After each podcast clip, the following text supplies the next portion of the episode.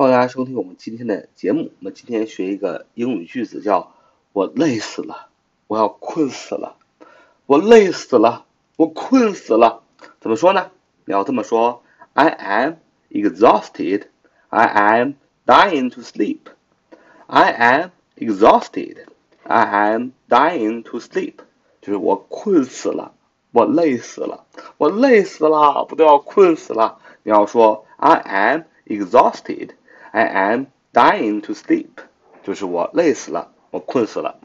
我们来分析这样一个句子啊。首首先说我累死了，I 我主格，I am A M am be 动词，我是我是怎么样呢？exhausted 啊，exhausted 形容词，精疲力尽的，用完的，耗尽的，疲惫的，都叫 exhausted，E X H A U S T E D。E X H A U S T E D E X H A U S T E D exhausted exhausted exhausted 就是形容词，精疲力尽的，用完的，耗尽的，所以加在一起。I am exhausted. I am exhausted. I am exhausted. I am exhausted. I am exhausted. I am exhausted. 就是我累死了。